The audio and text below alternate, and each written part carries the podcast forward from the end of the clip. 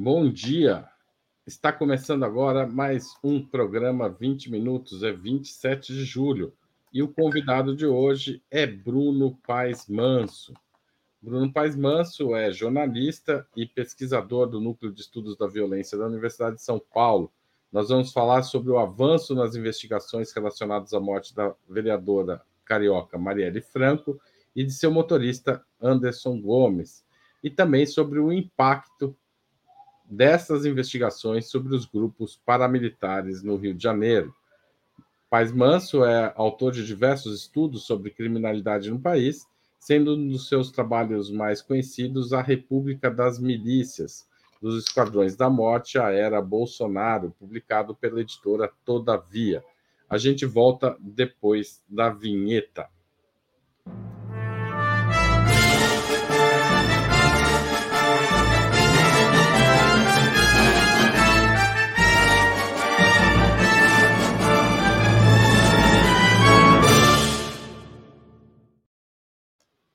Bruno, seja bem-vindo novamente ao 20 Minutos.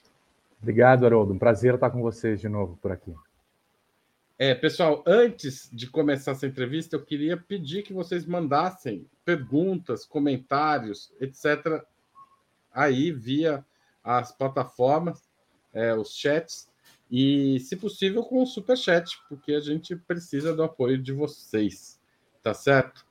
Mas nós vamos vou tentar transmitir o máximo de perguntas que chegarem ao nosso convidado. Bruno, qual a importância das revelações desta semana sobre o caso Marielle? A delação do ex-policial militar Elcio Queiroz e a prisão do ex-bombeiro Maxwell Simões Correia, o Suel, de fato significam um passo adiante na elucidação do crime? Bom, significam, sim, Haroldo. Eu acho que foi é, um alento aí, depois de cinco anos né, de, de, investigações. Ainda a gente precisa saber quem mandou matar e por quê, mas nos últimos dois anos a investigação vinha a banho-maria, né? principalmente depois que o Wilson Witzel saiu da, do governo e assumiu o Cláudio Castro, e houve uma série de mudanças é, entre os delegados responsáveis pela investigação e as promotoras do GAECO, que vinham liderando aí as investigações pelo Ministério Público do Rio, saíram do caso, é, não houve mais novidades, né? As investigações tinham paralisado. Com o ingresso da Polícia Federal para atuar nas investigações, havia essa expectativa, e eu acho que uma grande novidade, uma, uma, um avanço importante foi a disposição do Elcio Queiroz de fazer delação premiada, né?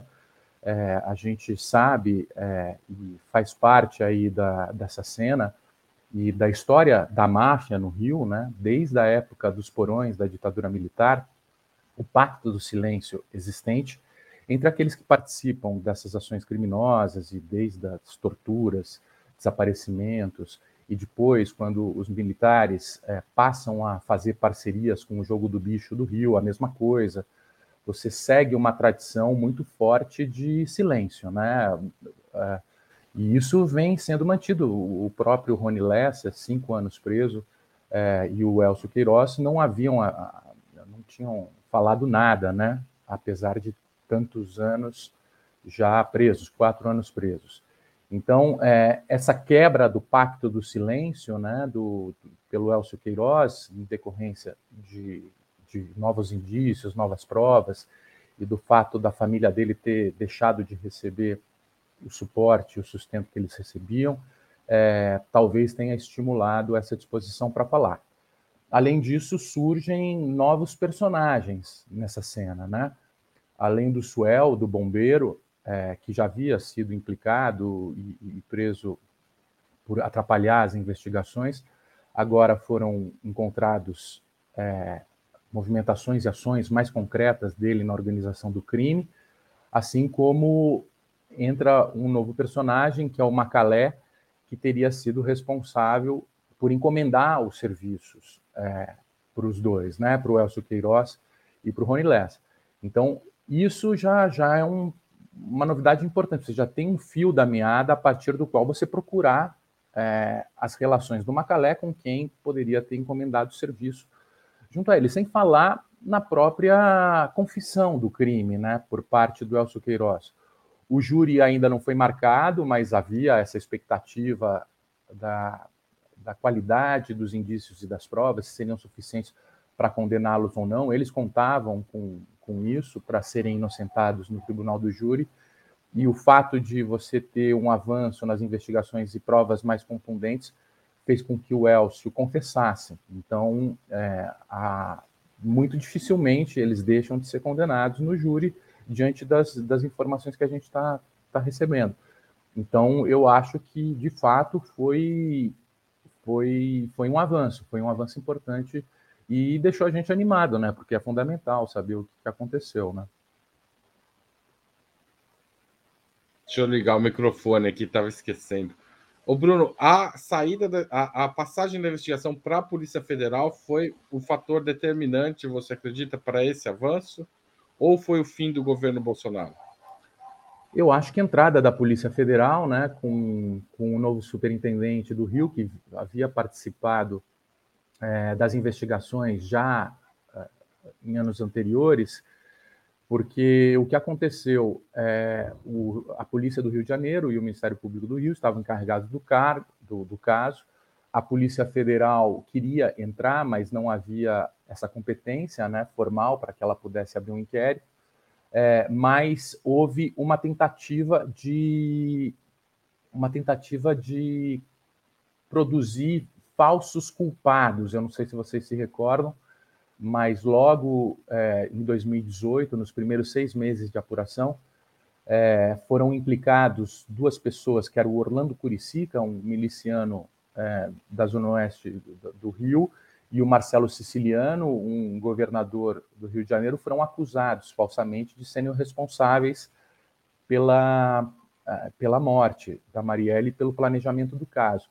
Ficou claro que era mentira, porque o Orlando Curicica decidiu falar o que ele sabia, e a partir daí a Polícia Federal entrou no caso para descobrir quem era o responsável por essa contra-informação, né, por essa tentativa de é, apontar os caminhos da investigação para um outro rumo que despistasse a polícia. Então foi feita essa investigação, liderada na época pela Raquel Dodge, a Polícia Federal fez essa investigação e chegou ao nome do Domingos Brazão naquela época. Né? É, a denúncia citava o fato de que o responsável por arrumar o depoimento que foi apresentado para a polícia na época era um funcionário do gabinete do Domingos Brazão.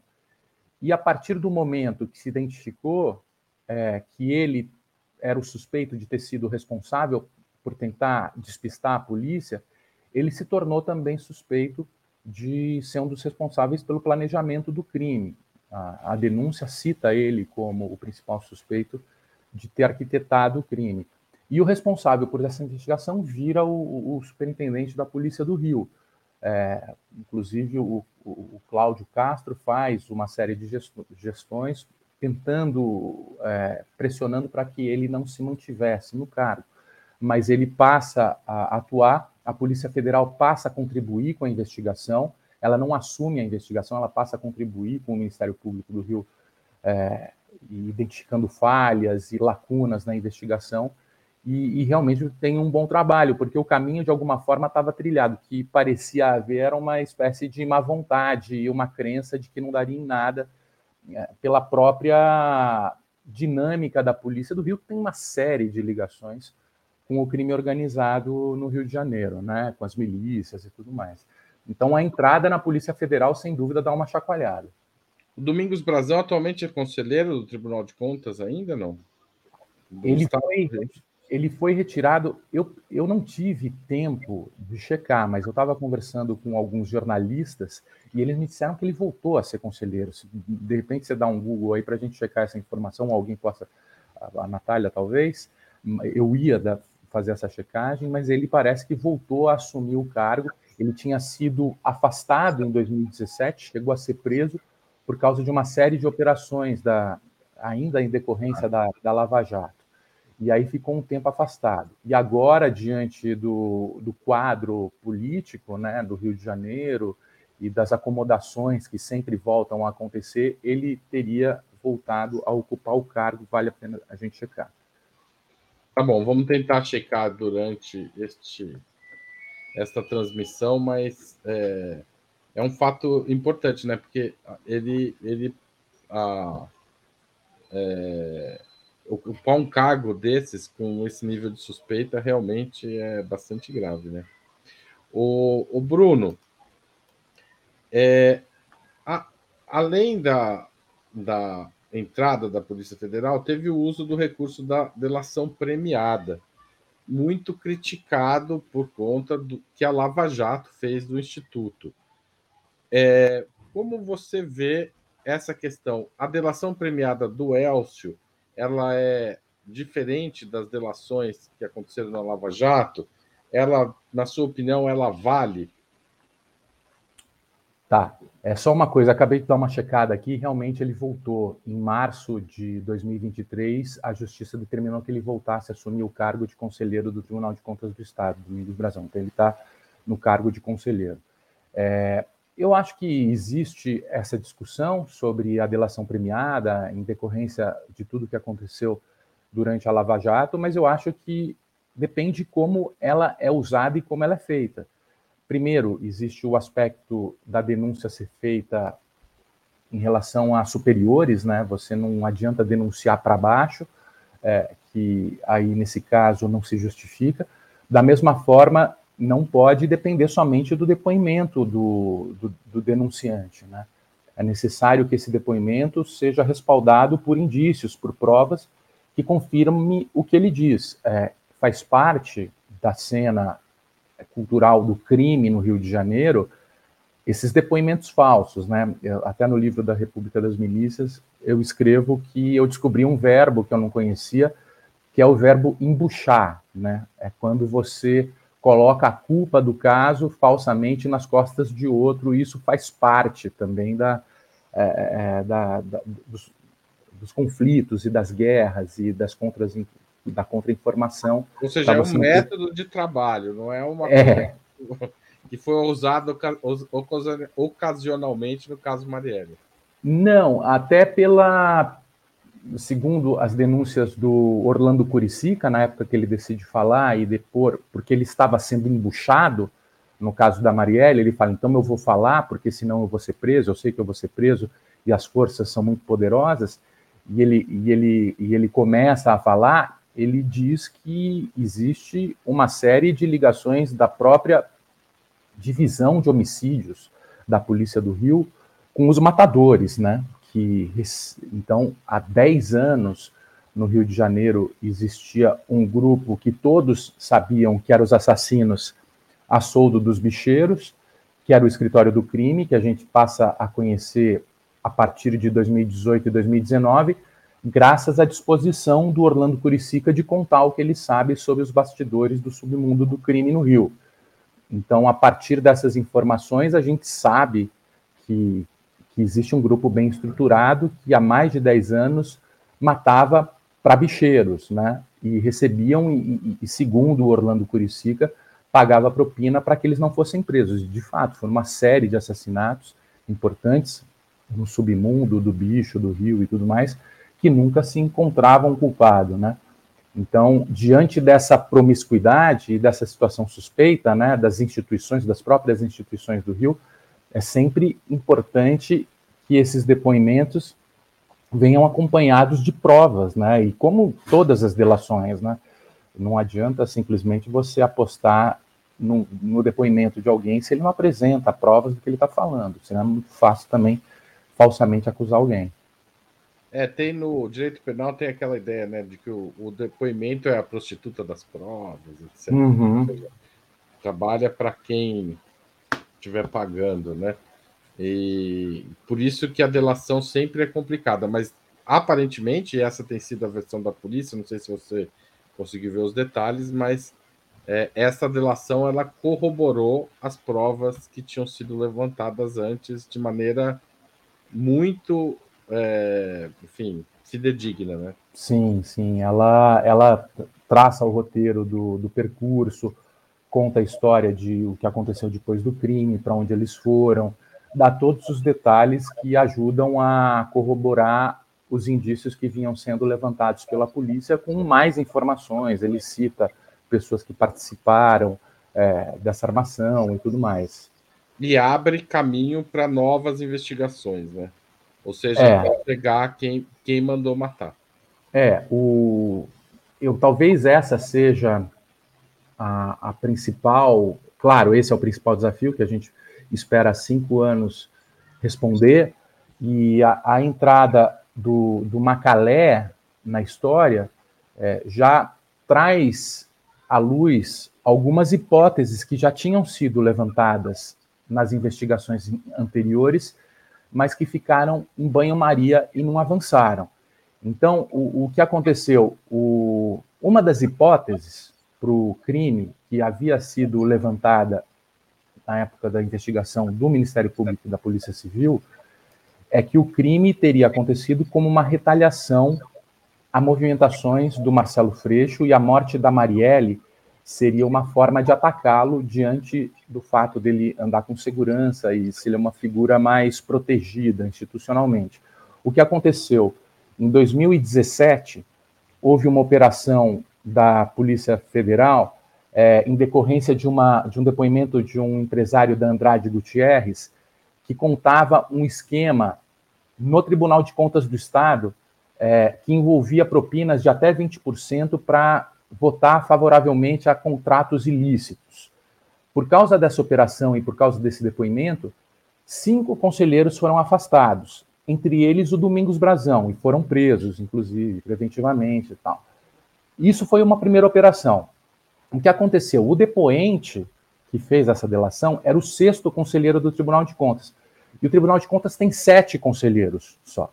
Então, restou apenas uma conselheira trabalhando no Tribunal de Contas, os outros cinco foram afastados e o sexto, que fez a delação, mudou para os Estados Unidos para preservar a integridade física, essas coisas.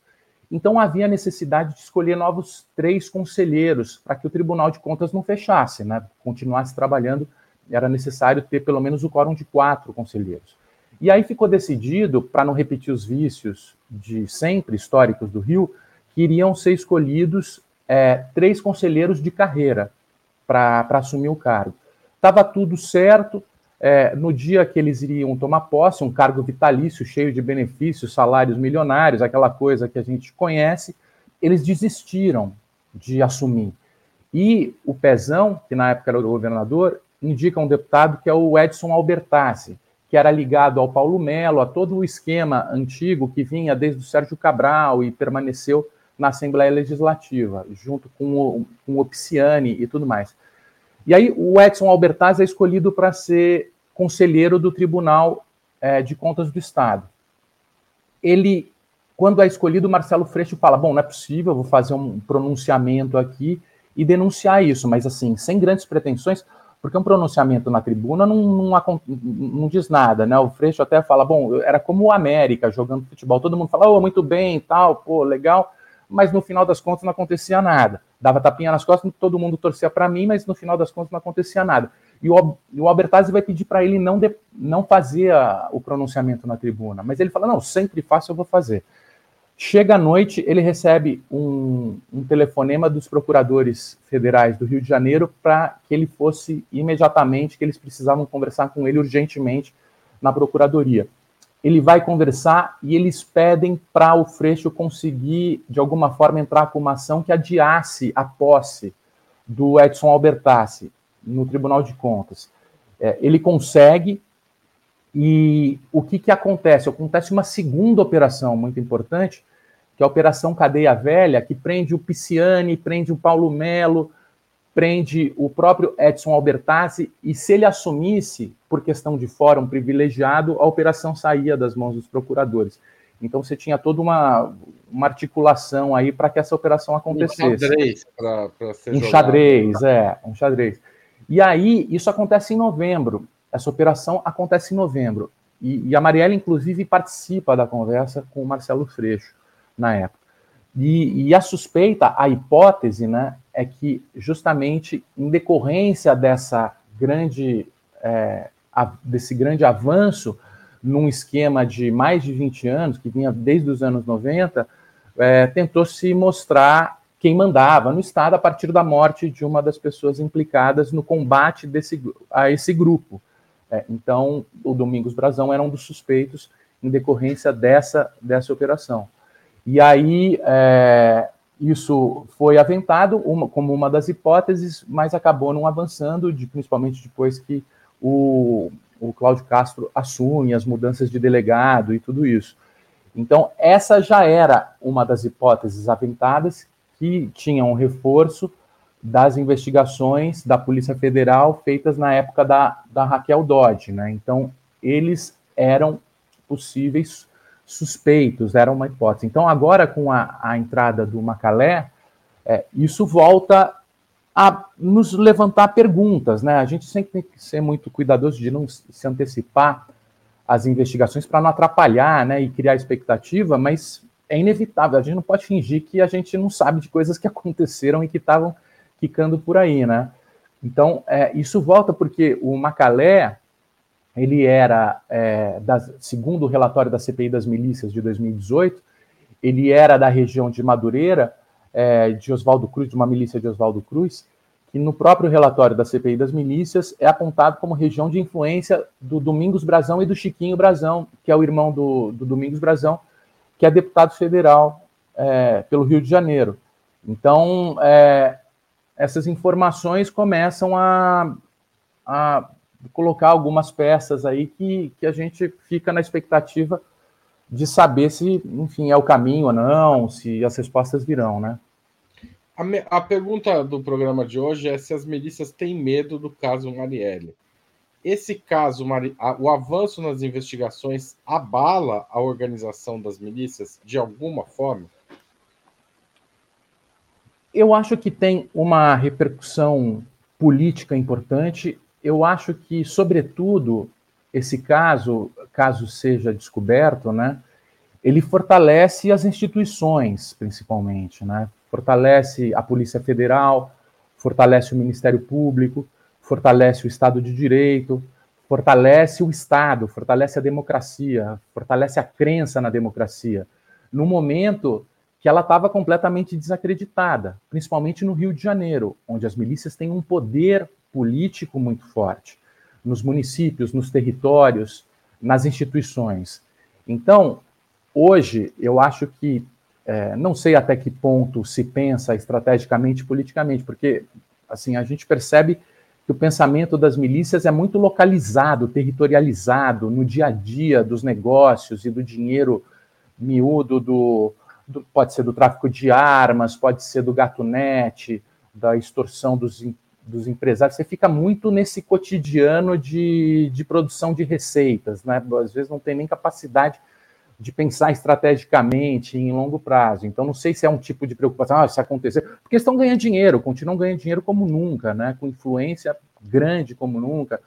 Ah, as instituições policiais do Rio são, estão muito frágeis, você não tem nenhuma secretaria de segurança, você tem secretarias de polícias, né? um secretário da Polícia Civil, um secretário da Polícia Militar, eles fazem operação, matam 60 pessoas, e não acontece nada. Você vê que eles estão fazendo o que eles querem, né? Sem nenhum tipo de, de prestação de contas, eles não se sentem obrigados a prestar conta é, para as instituições, né? Então, apesar da força e do dinheiro que eles ganham hoje, mais do que nunca, eu acho que talvez essa, essa, essa, essa apuração, caso seja descoberto, eu acho que você fortalece muito o Estado e as instituições. Né? Talvez a minha leitura seja um pouco. Não dá para ser muito otimista no Rio de Janeiro, né? É uma situação tão difícil que o máximo de otimismo que, que a gente consegue ter é um pouco por aí. Bruno, o Alfredo Rezende Coelho pergunta, é, faz uma pergunta um pouco nessa linha. Pensando de forma abrangente para neutralizar a influência das milícias nas instituições policiais, é necessária uma reforma constitucional da segurança pública? O problema estaria na Constituição, de alguma forma? Eu acho que há um problema na Constituição e há um modelo há um problema no modelo de política de segurança pública que existe no Brasil, em diversos estados, É, as polícias militares são muito mais fortes e organizadas. A gente tem duas polícias, a polícia militar e a polícia civil, que atua nas seguranças públicas dos estados.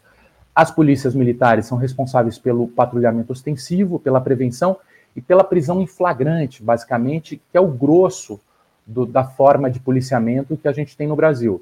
Por causa disso, por depender muito da prisão em flagrante, o que acontece é que você prende muita gente, pouco importante na estrutura do crime, é, e isso superlota as prisões, e com as prisões superlotadas, as facções se fortalecem e se tornam o grande modelo criminal no Brasil. Ao mesmo tempo, você tem uma polícia civil muito fragilizada. Então, você fica nessa aposta como se segurança pública fosse uma guerra permanente e cotidiana nos bairros pobres para prender ou exterminar pobres e superlotar as prisões, e assim a gente vai tocando. Isso é um, é um modelo que vem sendo aplicado há décadas no Brasil e que vem fortalecendo, inclusive, o crime. Hoje, o crime brasileiro, principalmente o tráfico de drogas, é internacional, já vende drogas para todos os continentes do mundo, tem representantes em diversos continentes, ganha dinheiro em dólar, está lavando dinheiro, esse dinheiro entra na economia, você tem uma força muito grande do crime organizado, porque esse modelo de segurança pública não, não, não funciona. Ao mesmo tempo, essas, essas corporações são muito fortes politicamente, e é muito resistente, muito difícil você conseguir mudanças estruturais é, de médio prazo. A gente vem tentando e discutindo há muito tempo. E, é, e a gente vê o retrocesso. A gente teve o Bolsonaro eleito em 2018, que representava justamente é, um discurso de dobrar esse veneno que está nos matando, que a gente pensa que é o nosso remédio. Fala, vamos dobrar a dose desse veneno que vem nos fragilizando. Então, é, é difícil apostar é, e, e, botar todas as fichas nas mudanças institucionais. Eu acho que a gente precisa pensar meio, não perder isso do horizonte, mas pensar em medidas de curto prazo, né? E é uma coisa que desde o relatório da CPI das milícias já se fala. Você precisa atuar nos mercados e, e fiscalizar o lucro deles, porque eles produzem prédios, é, invadem terrenos protegidos ambientalmente, prédios de oito, nove andares que depois desabam. A gente viu em Musema, foi isso que aconteceu. O Adriano Magalhães da Nóbrega era responsável pela milícia lá de Rio das Pedras e, e articulava a construção desses prédios. Tem a questão do gato net, tem a questão da água, tem a questão da internet, tem a questão da areia, tem uma série de, de negócios que, enquanto eles continuarem dando lucro, esses grupos vão continuar fortes e vai continuar gerando receita. Então, como é que você atua para fragilizar economicamente esses grupos? Além disso, é preciso ter uma priorização para os homicídios que eles produzem, porque em lugares que tem muito homicídio, eles são um problema político muito grande no Brasil, porque você tem tiranos que matam para exercer seu poder nos territórios. Então, libertar essas comunidades é fundamental. Então, você ter o, o termômetro do homicídio para medir o peso da tirania dos territórios também é um outro norte para as polícias atuarem. Você precisa tirar os homicidas de circulação. Essas são as figuras mais danosas politicamente para o problema da segurança pública, eles matam para mandar e ganhar dinheiro e fazer as pessoas ficarem quietas para que eles fiquem ricos e possam ter influência política e econômica. Então, são, é possível também mudar a estratégia e agir em curto prazo a despeito das reformas que, que não devem sair do horizonte. Você acha que o governo federal, nesses seis meses, sete meses, já estamos quase acabando o sétimo mês, tem atuado num sentido de, assim, de forma positiva na forma como lida com esses grupos, ou ainda não é uma prioridade do, do Ministério da Justiça o desmonte de milícias e, enfim, remoldar essa relação do Estado com é, a, esses grupos paramilitares? Não, eu acho que ainda não é. é Para você pensar a respeito do crime organizado, é, é preciso, é fundamental você pensar no sistema penitenciário. A gente ouviu o ministro Silvio Almeida dizendo que vai visitar os presídios, isso já é, é um ponto positivo, importante, é necessário refletir sobre o sistema penitenciário brasileiro que é o berço e o, o escritório das facções, né, o super, a superlotação, tudo isso acaba fortalecendo os chefes das gangues prisionais. E a gente viu que nesses primeiros seis, sete meses, o governo priorizou, priorizou os decretos para retirar as armas de circulação, para diminuir a venda de armas, que era um passo fundamental né, do retrocesso que a gente viveu esses quatro anos, considerando que muitos desses clubes de tiros e desses CACs eram usados para desviar armamento e munições para grupos organizados e, e, tudo mais. Então, é, a gente percebe Aliás, que nesses... essa era uma pergunta que eu ia te fazer. É possível medir quanto, ou pelo menos ter uma noção do tamanho do problema que foi a facilidade na compra de armas, é, no sentido de armar essas milícias? Eu acho que é possível ter alguns indicadores, né? A gente, enfim, eu vi agora que saiu um documentário na Globoplay é, chamado Tiro no Escuro, que é um, um, repórter tentando comprar armas. Por exemplo, a gente consegue entender a cena da facilidade de comércio de armas. Recentemente eu vi um, um texto do Marcelo Godoy, que você conhece muito bem, falando sobre as armas que não foram devolvidas para serem cadastradas, é, que foram muitas e que dá um indicador de que essas armas possivelmente podem ter sido desviadas. Então você tem uma quantidade de milhares aí que, que, que esse indicador aponta. É, existem formas de você tentar aproximadamente saber a dimensão disso mas é muito difícil, porque são negócios paralelos, são negócios que são feitos em segredo, são negócios ilegais, e por isso não existem registros, né? É, e, então é, é, sempre mais desafiador você ter a real dimensão do que, que isso acontece, mas o que existem são uma série de, é, de apurações e de prisões feitas pelas polícias civis estaduais, identificando esse comércio. Né? No Rio de Janeiro, por exemplo, teve um integrante é, de um CAC vendendo arma para o Comando Vermelho, teve um integrante do PCC em São Paulo que era registrado no CAC e estava comprando armas, né? O fato dele ser do PCC não, intim, não o intimidou, ele se registrou com o nome oficial dele, né? Para ser membro do CAC. Então a gente vê que essas brechas existem e não só por isso, mas pela fragilização da fiscalização. Então, além dessas portas de entradas, você desestimulou as polícias federais e as Forças Armadas, que são responsáveis pela fiscalização, você deu, deu prazos muito longos para que essas investigações fossem feitas, e a sensação é de que você podia fazer qualquer coisa que ninguém ia atrás de você, né? Então foram quatro anos de, da festa da uva mesmo, né? Um comércio que a, se sentia encorajado, inclusive, para fazer propagandas e pleitear o direito de fazer propagandas de compra de armas e tudo mais. Ou seja, é, o passo de bloquear essa facilidade foi dado. Reaver essas armas já é um pouco mais difícil, né? Tirar essas armas da vida civil. É, não, Principalmente não é... as ilegais, né? Principalmente as é. ilegais, porque é, é, existe a ideia de você comprar essas armas a um preço razoável, porque você, essas pessoas compraram a partir de uma legislação que foi feita tal, e o governo para retirar essas armas oferece um valor a ser pago, que está sendo pensado pelo Ministério da Justiça, para que as pessoas vendam essas armas para o governo, né? Porque, enfim, é justo, né? As pessoas se sentiam legalmente. É, Elas estavam é, amparadas quando compraram e podem se sentir amparadas.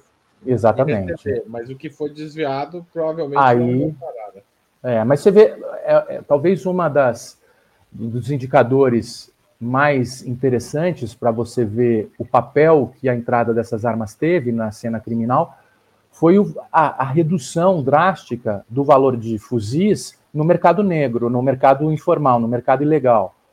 Despencou bastante. É, eu não sei os valores, mas algumas reportagens é, identificaram essa queda drástica, né? Ou seja, se tem um valor mais baixo é porque a oferta está maior, né? Que outras medidas podem ser tomadas no curto, médio e longo prazo para, é, digamos, ter uma política de enfrentamento às milícias é, e aos grupos paramilitares e ao crime organizado? É, esse Eu... pacote está no, no radar do governo federal? E é possível, e depois eu vou fazer a pergunta, senão vai ficar muito grande. Vai lá. eu acho que eu acho que é um desafio muito grande, né? Porque principalmente no caso, vamos pensar primeiro no, no, no crime é, comum, né? Do tráfico de drogas.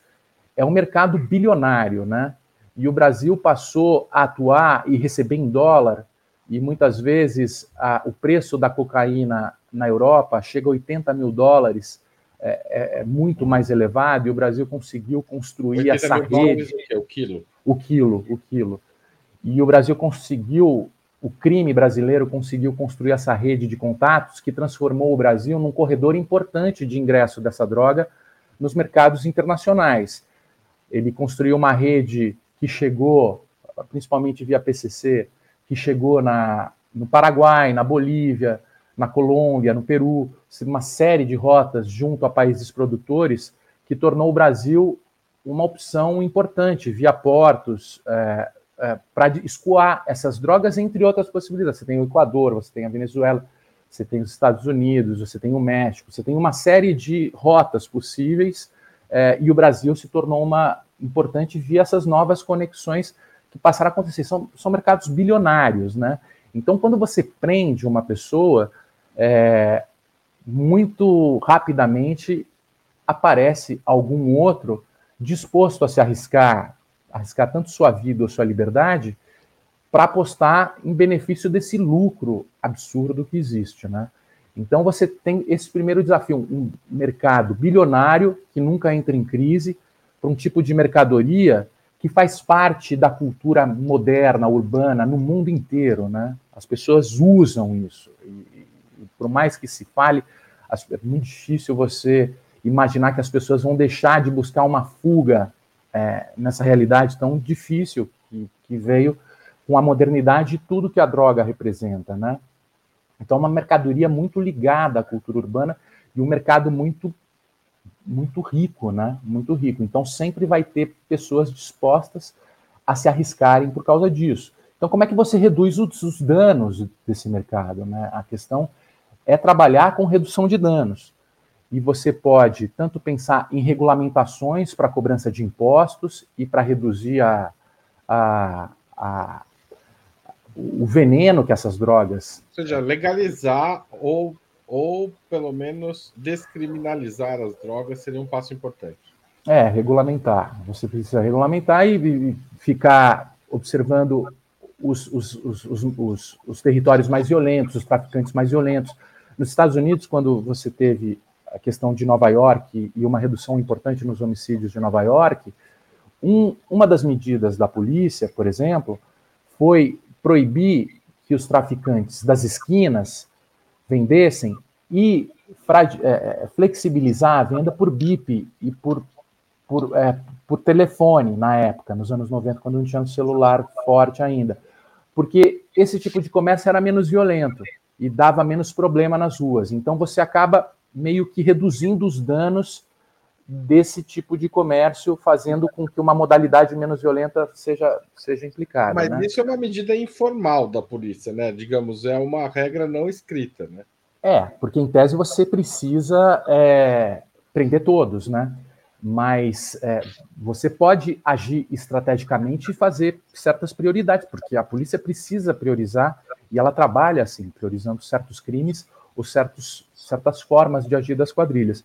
E além disso, você tem a questão das milícias e dos paramilitares. Agora, isso, isso é orienta... poderia ser uma orientação do Ministério da Justiça? Não poderia, né? Teria que ser algo negociado Secretaria de Segurança, Secretaria de Segurança, no caso do Rio, Secretaria de Polícia Militar e Secretaria de Polícia Civil. Exatamente. Está em metas, né? Então, redução de homicídios, redução da letalidade policial, é, são as metas prioritárias da segurança pública. Por que há? Porque homicídio significa tiranias em territórios. Então vamos reduzir os homicídios para libertar essas comunidades politicamente, né, para elas não fiquem sujeitas a tiranos armados que impõem sua tirania para ganhar dinheiro. Então, pô, é uma, me parece uma prioridade bem legítima né, e bem justificada. E a partir desse tipo de discussão com a Secretaria de Segurança estaduais, eu acho, me parece um caminho viável, né?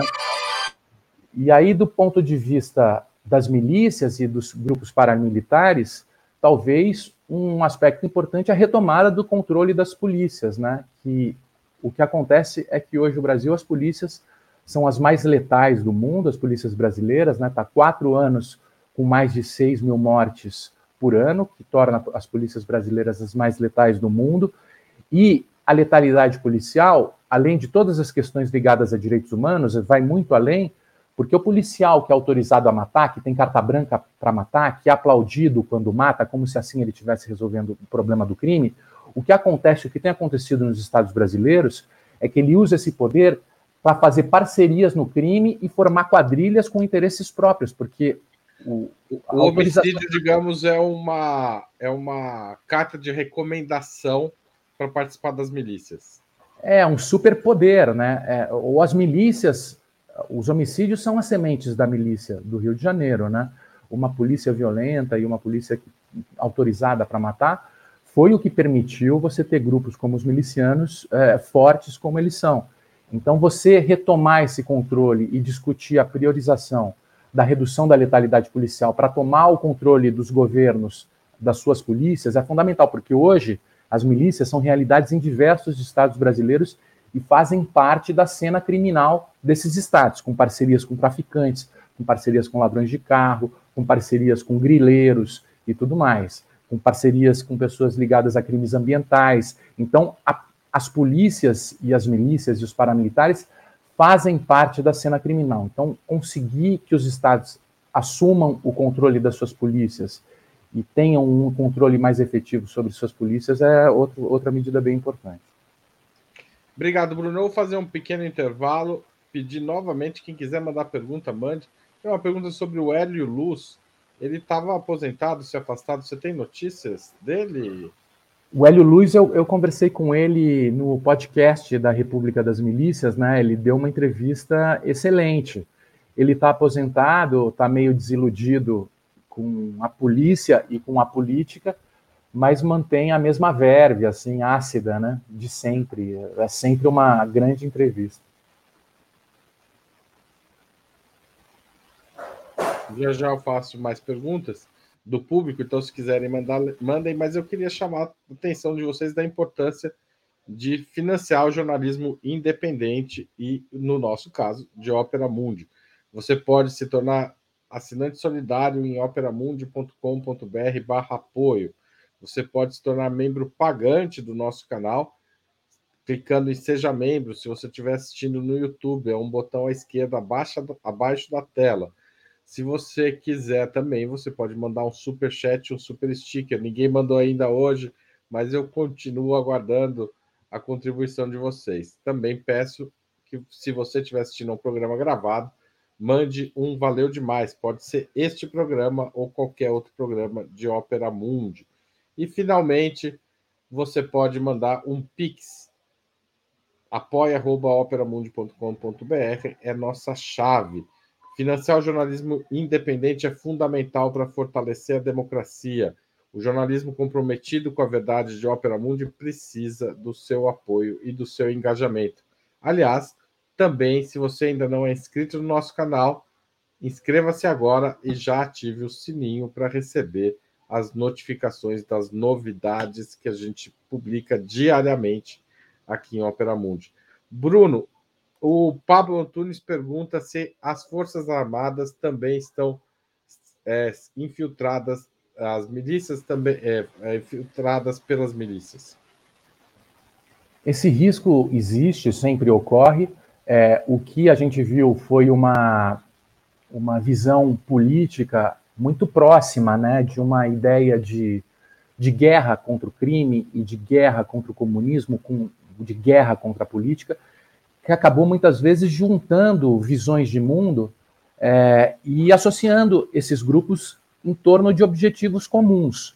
É, o bolsonarismo, por exemplo, ele se caracteriza pelo discurso antilegalista, né, da Constituição de 1988, críticas permanentes, crítica ao Estado de Direito e aos direitos humanos, como se você, se você defendesse os direitos humanos, estivesse atrapalhando o trabalho das polícias, as próprias manifestações do Bolsonaro em defesa do Adriano Magalhães da Nóbrega, que tinha parentes no escritório do Flávio é, desde sempre, é, que o Adriano Magalhães da Nóbrega foi um dos principais bandidos da história do Rio, né? organizou um escritório de matadores, tinha ligação com as milícias, é, tinha é, ligação com o jogo, construía prédios em locais proibidos, tinha associação, o braço direito dele tinha associação com o tráfico de drogas no Morro do Dendê. Você tinha assim um painel de crimes que ele praticava e mesmo assim a família é, dava é, o respaldo né, do nome em defesa, sempre defendeu o Adriano e inclusive com parentes na, no, no, no escritório dele. Isso já é surreal, né? Isso já é uma história assim inacreditável, assim como, como a gente viveu esse momento e como isso foi considerado algo normal. E os militares, de alguma forma, viam nessa figura, né, com todas essas ligações e com todo esse histórico, uma figura confiável, responsável por comandar algum tipo de ideia de futuro que eles achavam que, que era incomum às deles, né?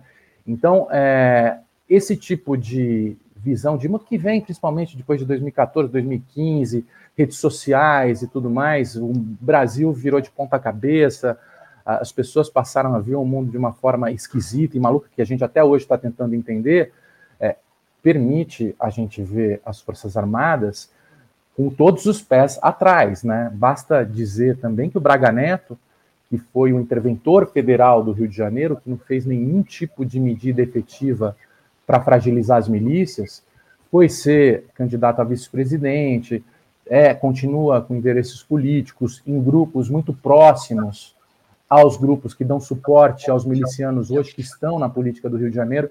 Então, é, claro, eu acho que, que existe risco, sim, e existe uma visão de mundo muito próxima, né, de guerra contra os inimigos e que a política e o Estado ele precisa atuar não em benefício de todos, né, mas em defesa de certos grupos contra inimigos que atrapalham o desenvolvimento do Brasil.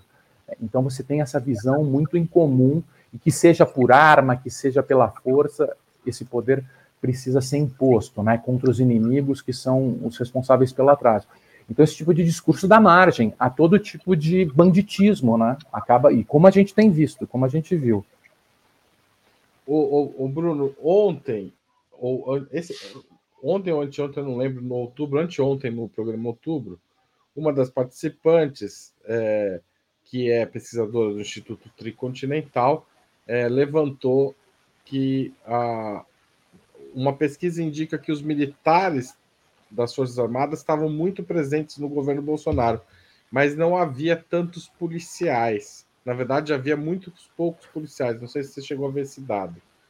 É, você acha que o Bolsonaro, de alguma certa forma, procurou é, evitar um contato direto com policiais que podiam ter ligação com a milícia, levar esse pessoal para o governo federal?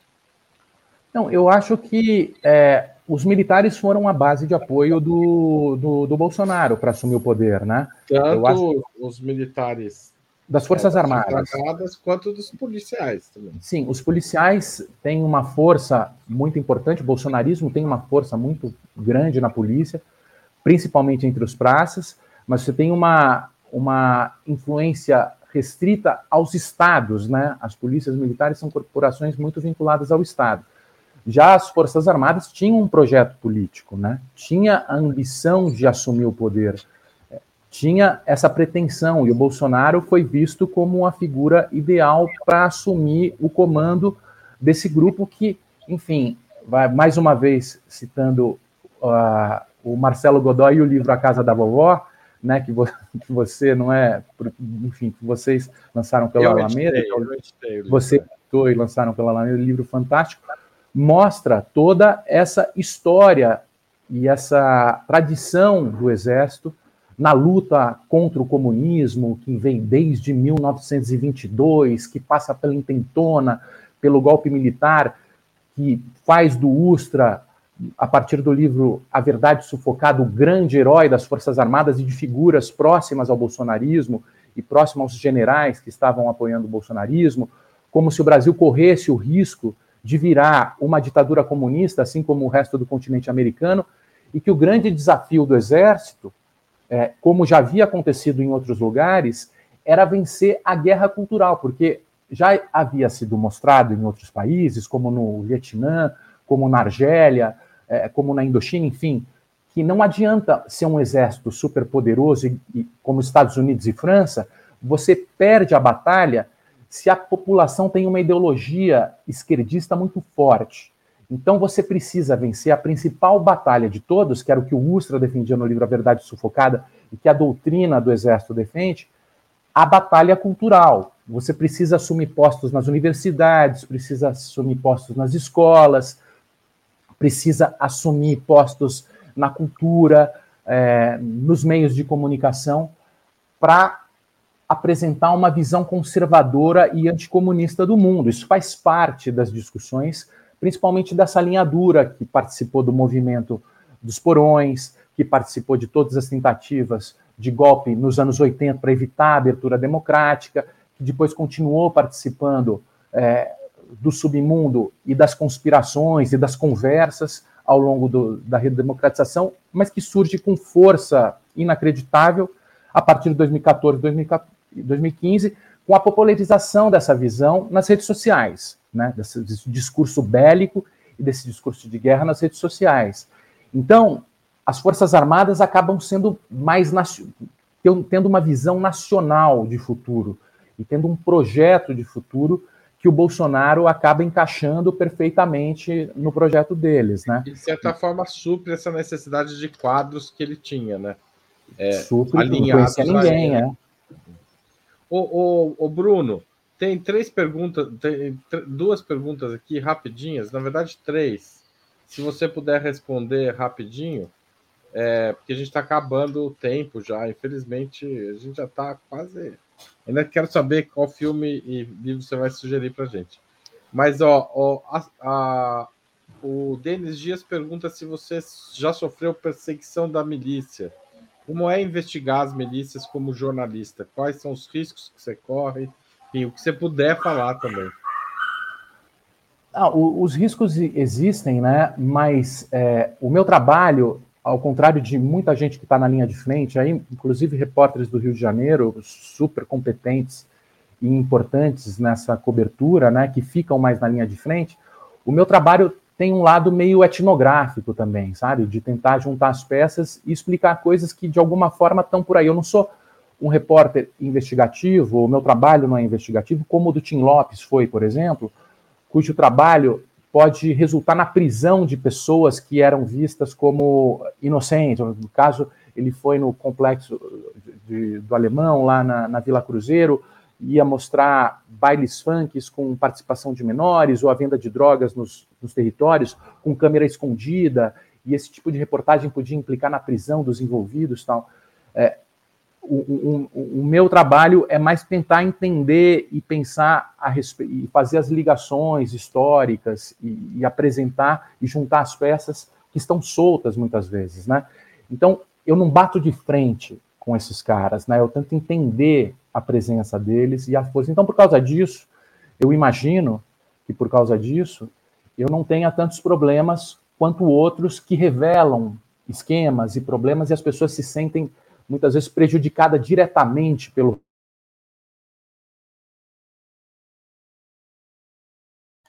Oi, deu uma baleada aí. O Bruno já já ele volta. Ainda deixamos ele aí numa. Ah, voltou.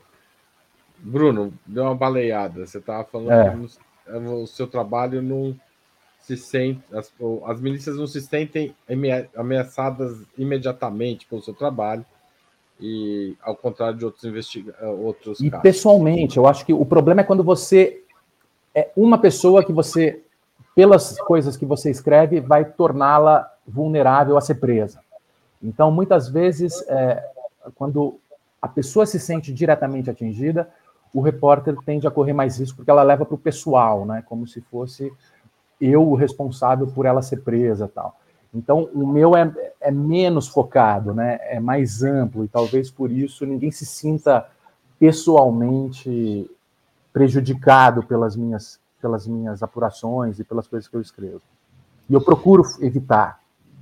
O Jorge Ávila pergunta se é verdade que os CACs né, são, na maior parte, policiais.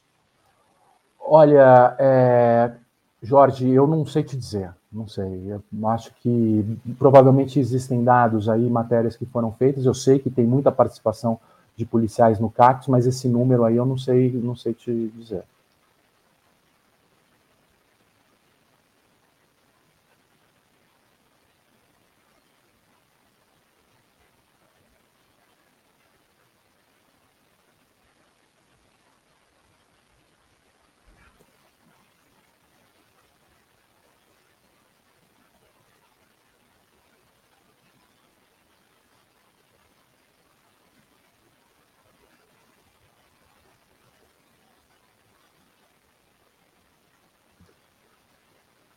Ah, desculpa, eu, eu li a pergunta.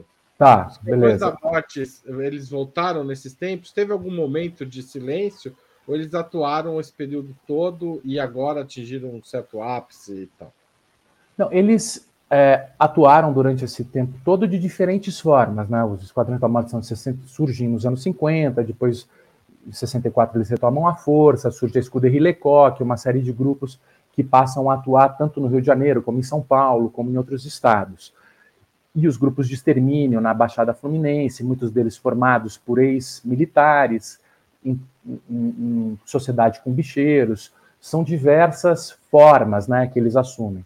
Mas a polícia passa a agir também de forma violenta e justificar os seus conflitos. Né? A polícia do Rio há muito tempo vem matando mais de mil pessoas por ano e, e justificando que mata porque os bandidos disparam primeiro e nunca tem comprovação, e a gente vê uma cena de guerra e uma disposição para o assassinato muito grande.